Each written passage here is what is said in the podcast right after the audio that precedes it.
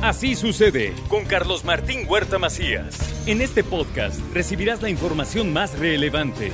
Un servicio de Asir Noticias. Ya tenemos eh, la colaboración del doctor Sergio Asia todos los martes a esta hora. Está con nosotros. La semana pasada habló de COVID. El COVID sigue, crece y crece y crece y crece. Y mi primero, bueno, primero lo saludo. ¿Cómo está, doctor? ¿Qué tal, Carlitos? ¿Cómo estás? Muy buenos días y feliz martes a todos. Por el paso que trae el COVID, va a ser la ola de más contagios. No la más letal, pero la de más contagios, sin Se duda, está ¿verdad? acelerando en forma logarítmica y sí pensamos que en unas dos, tres semanas el, eh, esté en su clímax y tristemente después vendrán la época de las complicaciones, ya empezaremos a ver que las personas vulnerables entrarán a los hospitales y desafortunadamente algunos, algunos enfermos graves nos van a dejar.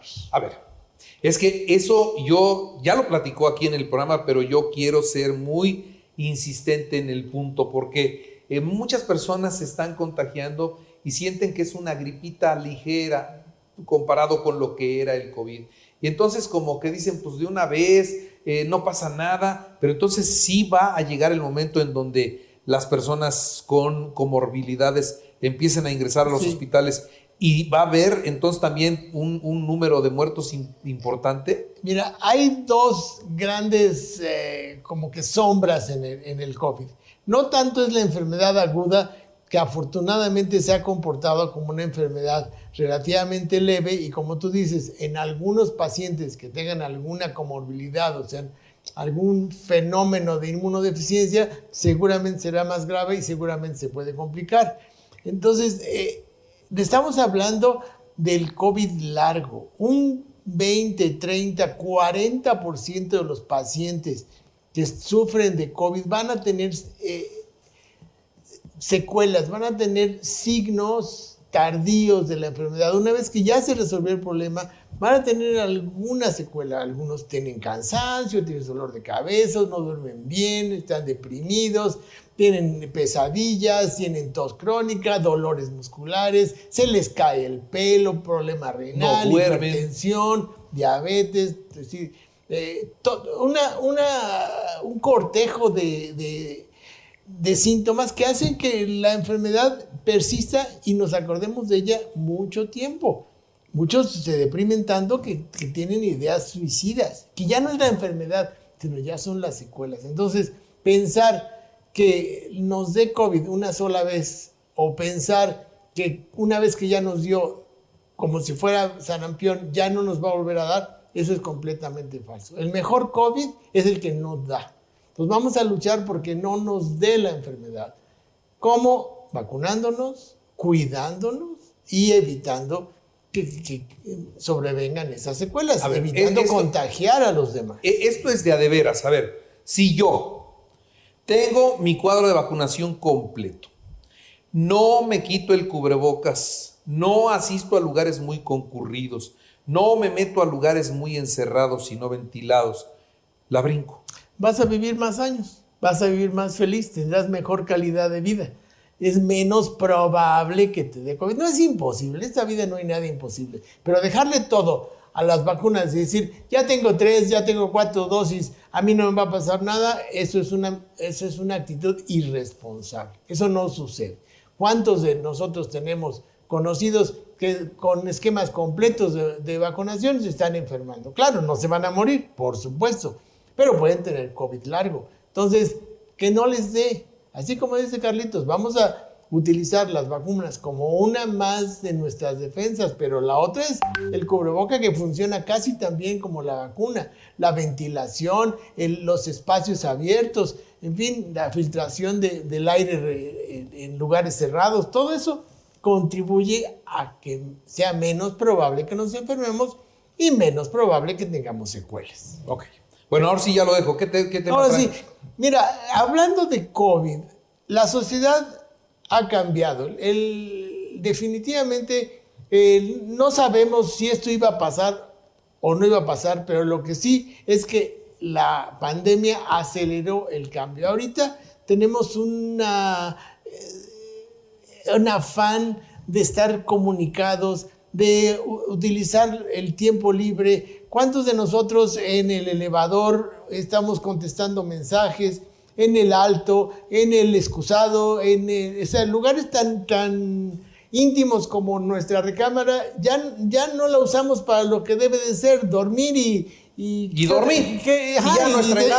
y, descansar. Sí. El, en el, la utilizamos para eh, ver el Facebook, para ver el Twitter, para contestar recados. O sea, no, son cosas que nosotros consideramos importantes o, o cosas que más bien consideramos urgentes, pero no son importantes.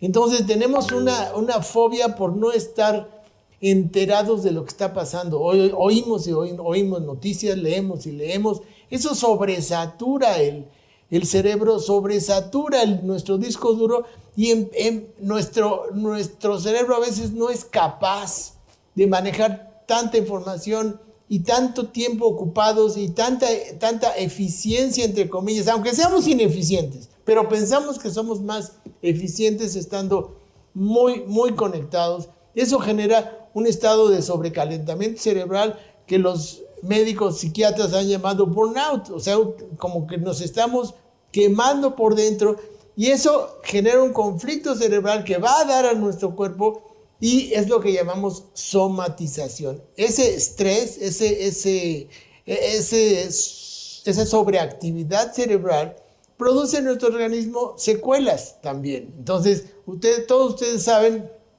que el estrés puede producir desde dermatitis, caída de pelo, hipertensión arterial, diabetes, este, colitis, anemia, eh, en fin, gran cantidad de dolores como el tipo de la fibromialgia, eh, incapacidad, problemas del sueño, en fin, eh, ese estrés que no existía antes, que ahora nos lo autogeneramos por ese, esa sobreocupación del cerebro, va, a tener sus consecuencias. En realidad deberíamos recuperar esos espacios de introspección para, para poner en calma nuestro cerebro y hacer, y hacer un poquito de gimnasia mental, ¿no? o sea, debemos aprender a reducir las cargas de trabajo. Debemos aprender a adoptar estilos de vida saludable. Debemos aprender a comer, a no sobrealimentarnos, a evitar el comer comidas con muy saturadas de calorías, con, con elementos muy concentrados, con elementos eh, demasiado, demasiado procesados. Debemos hacer rutinas diarias de ejercicio, por lo menos media hora diaria de caminar sin celular, sin audífonos, viendo a los perros, viendo al cielo, viendo a los pajaritos, el aprender a tener espacios de meditación, debemos aprender a jerarquizar nuestras tareas y dividir lo urgente de lo importante.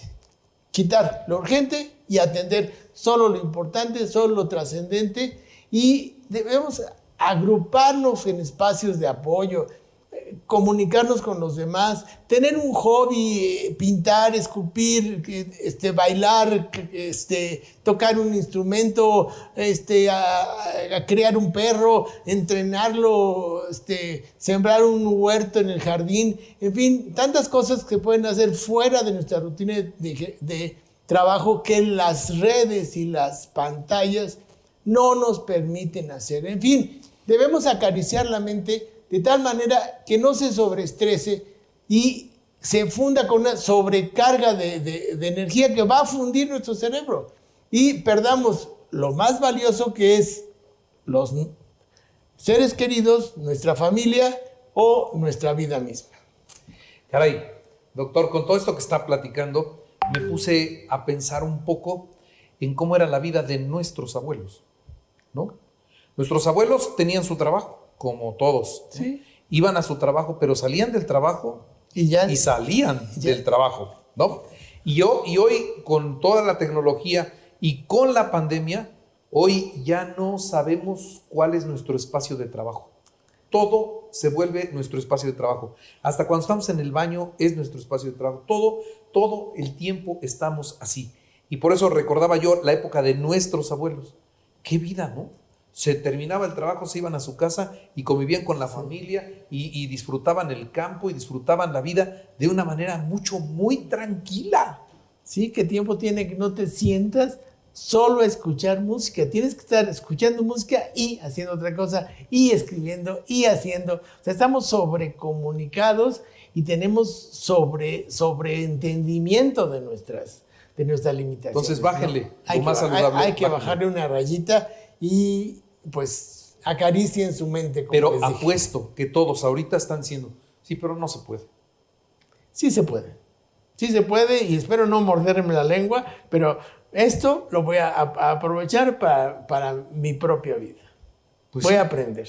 Calidad de vida, ¿no? Sí, calidad de vida. Gracias, es doctor. de vida. Adiós, arroba Sergio Asia, a sus órdenes. Buenos Háganlo, días. háganlo, que sea un reto. Háganlo, vale la pena. Así sucede con Carlos Martín Huerta Macías.